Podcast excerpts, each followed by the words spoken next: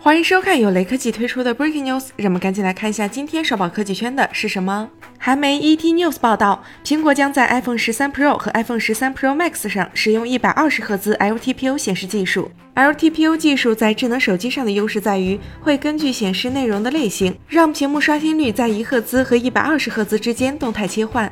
据悉，苹果可能会遇到元器件供应价格上涨的情况，但目前还没有确认该公司是会承担这些成本，还是会以涨价的形式转嫁给客户。另外，由于 iPhone 销量强劲，因此可以对明年的机型寄予厚望，应该不会出现任何生产延迟。这意味着 iPhone 十三 mini、iPhone 十三、iPhone 十三 Pro 以及 iPhone 十三 Pro Max 有可能会在明年九月开售，而不是十月。